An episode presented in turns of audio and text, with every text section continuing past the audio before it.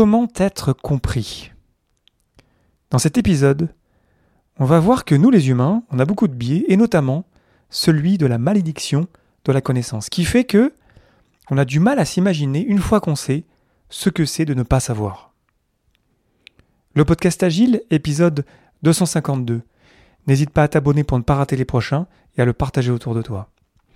N'hésite pas non plus à me partager des retours directement dans mon serveur Discord et à me laisser plein d'étoiles dans ton application de podcast préférée. Celui-là, j'avais pas forcément prévu d'en parler, mais dès l'instant où je l'ai redécouvert, ça m'a fait tilt. Et je me suis dit, non, celui-là, il faut vraiment qu'on le voit ensemble.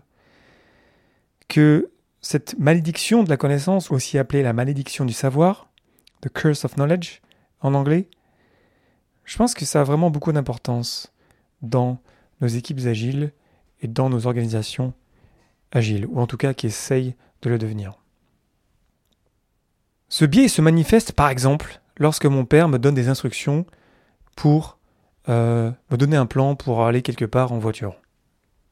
C'est aussi lorsque je regarde un film et je n'en comprends pas le scénario, alors qu'il a été travaillé pendant des mois, voire des années, par des gens brillants.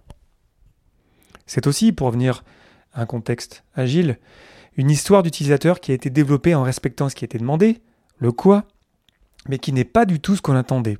Le pourquoi de l'histoire d'utilisateur n'était ni écrit et du coup en conséquence ni compris. Ou parfois il était écrit mais il n'était pas compris. Ce biais, je le vois aussi lorsqu'on a un nouveau membre de l'équipe auquel on partage un document de dizaines de pages et auquel on dit ensuite c'est bon, tu sais tout maintenant, vas-y, on démarre. Finalement, si je poussais le bouchon encore plus loin, c'est le voyant qui ne comprend pas que le non-voyant ne voit pas. C'est comme si on avait une espèce de lentille de plus pour regarder le monde et qu'on ne comprenait pas que les autres ne voyaient pas ce qu'on voit. Donc la connaissance, c'est très bien, on a compris quelque chose. J'espère que cet épisode, ou mes épisodes en général, euh, t'apportent quelque chose, que tu as compris quelque chose, mais c'est une bien autre paire de manches d'arriver à partager ça à quelqu'un d'autre ensuite. Là où c'est un gros problème, c'est que aujourd'hui la connaissance, euh, c'est capital finalement dans nos équipes, dans nos organisations, dans notre société en général. Donc arriver à partager la connaissance, c'est bien beau de connaître quelque chose, de comprendre quelque chose, mais si on n'arrive pas à le transmettre, bah, la valeur est très limitée parce que je suis le seul à la connaître, la, connaissance, et du coup on est un peu bloqué là. Ça ne sert pas à grand monde. Désapprendre et apprendre, aujourd'hui, c'est une compétence clé. Et du coup, on a besoin de gens, de personnes qui peuvent arriver à nous faire comprendre quelque chose de la manière la plus efficace possible. Ce biais donc s'appelle la malédiction de la connaissance. C'est cette tendance de celui qui explique à prêter à ses interlocuteurs, sans s'en rendre compte, des connaissances préalables qu'ils n'ont pas encore. C'est ce biais qui fait que on a l'impression que tout est facile à comprendre, mais en fait, euh, en face de nous, euh, personne dans la classe n'a compris. C'est ce biais aussi qui fait qu'on perd patience avec les personnes qui ne comprennent pas.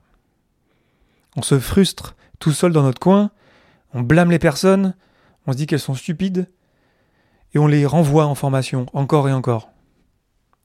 On leur redonne un livre à lire, on leur redonne des tests encore plus durs à passer, puis elles n'y arrivent pas. Le problème avec ça, c'est que sans compréhension profonde, par exemple, dans nos équipes agiles, sans vraiment comprendre, par exemple, pourquoi on veut utiliser Scrum pour la, puissance de l'empirisme, en fait, on ne fait pas vraiment du Scrum. On fait du zombie Scrum, du dark Scrum. On a complètement manqué, en fait, l'objectif même de Scrum, la raison d'être, la raison pour laquelle on fait du Scrum. Donc si on n'a pas une compréhension profonde des choses, et là c'est juste un exemple avec Scrum, mais ça marche finalement avec le flux dans le Kanban, euh, en extreme programming, euh, dans l'auto-organisation, etc. Dans plein de concepts qu'il faut qu'on comprenne pourquoi c'est si important. Et sans compréhension profonde, bah, rapidement on va revenir à de vieilles habitudes. Et si je tirais encore le fil, si je dézoomais encore plus, si on ne comprend pas le pourquoi de l'agilité, si on pense toujours en mode paradigme industriel, on utilise les ressources le plus possible, on pousse pour toujours plus, on commande et on contrôle, bah, du coup, si on ne comprend pas vraiment le pourquoi de l'agilité, on va revenir à ça, assez naturellement. Ce qui nous manque, c'est ancrer la connaissance, la compréhension, parce que les gens sont intelligents, et s'ils comprenaient que c'est contre-productif d'utiliser 100% des personnes tout le temps, ben, ils arrêteraient de le faire. Ils sont intelligents. Tu es intelligent, je suis intelligent, nous sommes intelligents. Ce qui nous manque, c'est la compréhension personnelle et aussi commune des choses. Alors après, c'est un biais qui se manifeste parce que lorsqu'on connaît quelque chose, lorsqu'on comprend quelque chose, on se sent en position de pouvoir. C'est puissant, là, j'ai compris ce truc-là, je vais le garder pour moi. Je vais faire semblant de le partager à mon équipe. Je vais leur donner une formation, mais en fait, je ne vais pas vraiment faire l'effort de faire en sorte que tout le monde a compris. Comme ça, j'aurai bonne conscience. Je pourrais justifier que j'ai fait euh, tant de formations, je, pourrais facturer plein d'heures, mais fondamentalement, mes élèves, ils n'ont pas compris grand-chose, mais en fait, finalement, je ne voulais pas vraiment leur partager cette connaissance-là. Donc la connaissance, c'est un pouvoir. Ça a toujours été, ça le sera toujours. le truc qu'il faut qu'on comprenne, c'est que si on ne partage pas ce pouvoir-là, bah, le système il est plus friable, il est plus faible, il est plus soumis à la casse. Il est fragile. Donc tout ça mis bout à bout, si on est d'accord sur le fait que la connaissance c'est vraiment euh, quelque chose de très important, alors, et quand je le dis, je me dis que c'est peut-être la chose la plus importante finalement. Si on n'arrive pas à la transmettre, ben, on est marron, quoi. On est, on est vraiment bloqué. Et selon moi, il y a deux réalisations qu'il faut qu'on ait en tête pour changer d'état d'esprit et se rendre compte que, ok, il faut qu'on pense la connaissance différemment. La première chose, tu me connais, je reviens souvent avec ça, c'est que voilà, ça prend du temps d'apprendre des choses. Et trop souvent, je vois des organisations, des personnes qui essaient d'apprendre un truc comme ça. Donne-moi un résumé de livre en une page. L'idée même d'un livre qui fait, euh, par exemple, 100 pages ou 200 pages, c'est pas que c'est pas résumable en euh, une page. C'est que parce que tu vas le lire, le livre, pendant plusieurs heures, ça va s'imprimer de plus en plus dans ton cerveau.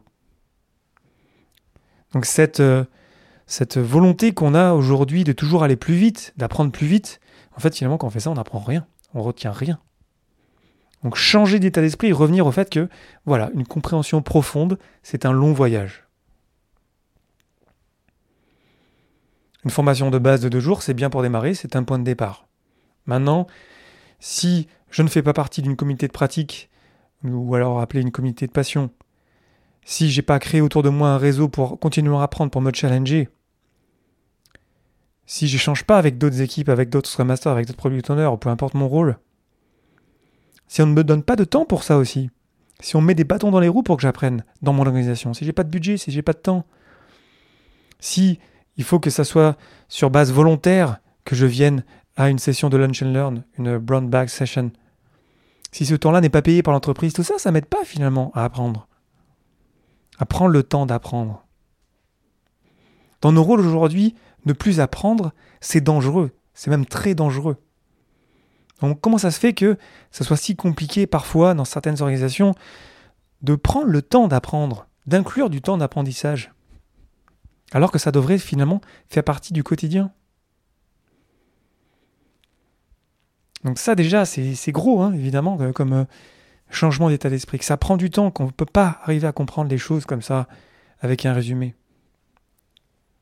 Donc ça, c'était le premier point. Et ensuite, il va falloir qu'on remette la responsabilité de l'apprentissage dans les mains de la personne qui enseigne. Comme je te le disais dans l'épisode 247 sur la communication, si je suis ton professeur et que tu n'as pas compris, c'est ma responsabilité de faire en sorte que tu comprennes. Certes, l'élève a une partie à faire, du travail à faire, mais c'est mon job en tant que professeur, en tant qu'enseignant, de faire l'effort pour finalement aller te chercher là où tu es they are. Donc là, il faut vraiment être créatif et faire des tests et éclore les boucles de feedback pour voir si les gens ont vraiment compris. Donc c'est un grand sujet, hein, l'enseignement. Ça sera d'ailleurs le sujet de l'épisode de la semaine prochaine, sur comment enseigner aujourd'hui de manière euh, plus, entre guillemets, moderne, je vais beaucoup m'inspirer de ce que fait Yves Scrum. Et tout part du principe de remettre la responsabilité de l'enseignement dans la personne qui enseigne. Parce que ça devrait être comme ça, en fait. Finalement, ça devrait être normal que ça soit à l'enseignant de se creuser la tête pour arriver à faire en sorte que son message passe, qu'il soit compris, et ensuite qu'il puisse être utilisé par ses élèves. Dans nos équipes agiles, ça correspond aux propriétaires de produits dont c'est la responsabilité de partager la connaissance du produit, la vision du produit à toutes les parties prenantes. Ça va avec le Scrum Master, évidemment, qui a une posture même. C'est une des postures du Scrum Master. J'avais fait l'épisode 180 sur euh, toutes ces postures. C'est à lui de faire cet effort-là. Les développeurs, eux aussi, ont un effort à faire pour être sûr d'être compris. Ça suffit pas juste de parler avec du jargon, du parler, de n'utiliser que des termes techniques. Non, il faut aussi faire un effort pour être sûr que ça a été compris. Sinon, en fait, on se retrouve avec euh, de la fausse transparence. C'est pour ça qu'on a besoin toujours d'augmenter le niveau de transparence. Parce que la transparence, en vrai, c'est la compréhension. Et sans compréhension, il n'y a pas de transparence. Donc on voit bien que c'est une quête infinie qui ne s'arrêtera jamais de recréer la transparence, de recréer la transparence, de répéter, de répéter, de répéter. Pas répéter tout le temps le même message, ce sera le sujet, encore une fois, de l'épisode de la semaine prochaine, mais d'être conscient que ça ne suffit pas juste de s'envoyer des messages digitaux ou d'avoir juste une présentation pour dire que voilà, on a changé de stratégie ou il y a une nouvelle vision produit. Ça prend du temps, ça prend beaucoup d'efforts, ça prend beaucoup de répétitions, ça prend beaucoup de préparation, parce qu'à l'heure d'aujourd'hui, nous les humains, ça nous prend du temps à comprendre les choses, et que si on ne se met pas à la place de ceux qui apprennent, finalement on aura sûrement perdu notre temps à tenter de leur partager quelque chose. La connaissance n'est pas le pouvoir, la connaissance c'est une responsabilité. Dans le monde d'aujourd'hui, si je garde la connaissance pour moi, alors je me tire une balle dans le pied. Faisons en sorte de partager cette connaissance-là. Ça va nous rendre plus forts tous ensemble. Quand je partage de la connaissance, je la perds pas, moi, je l'ai toujours. Et encore mieux, lorsque je l'enseigne, lorsque je la partage, je la comprends encore mieux. Donc finalement, on a toutes et tous à gagner de plus partager nos connaissances. J'espère que cet épisode t'aura été utile. N'hésite pas à me dire ce que tu en penses directement dans mon serveur Discord. Je te remercie infiniment pour ton attention et tes réactions. C'était Léo Daven pour le podcast Agile. Je te souhaite une excellente journée et une excellente soirée.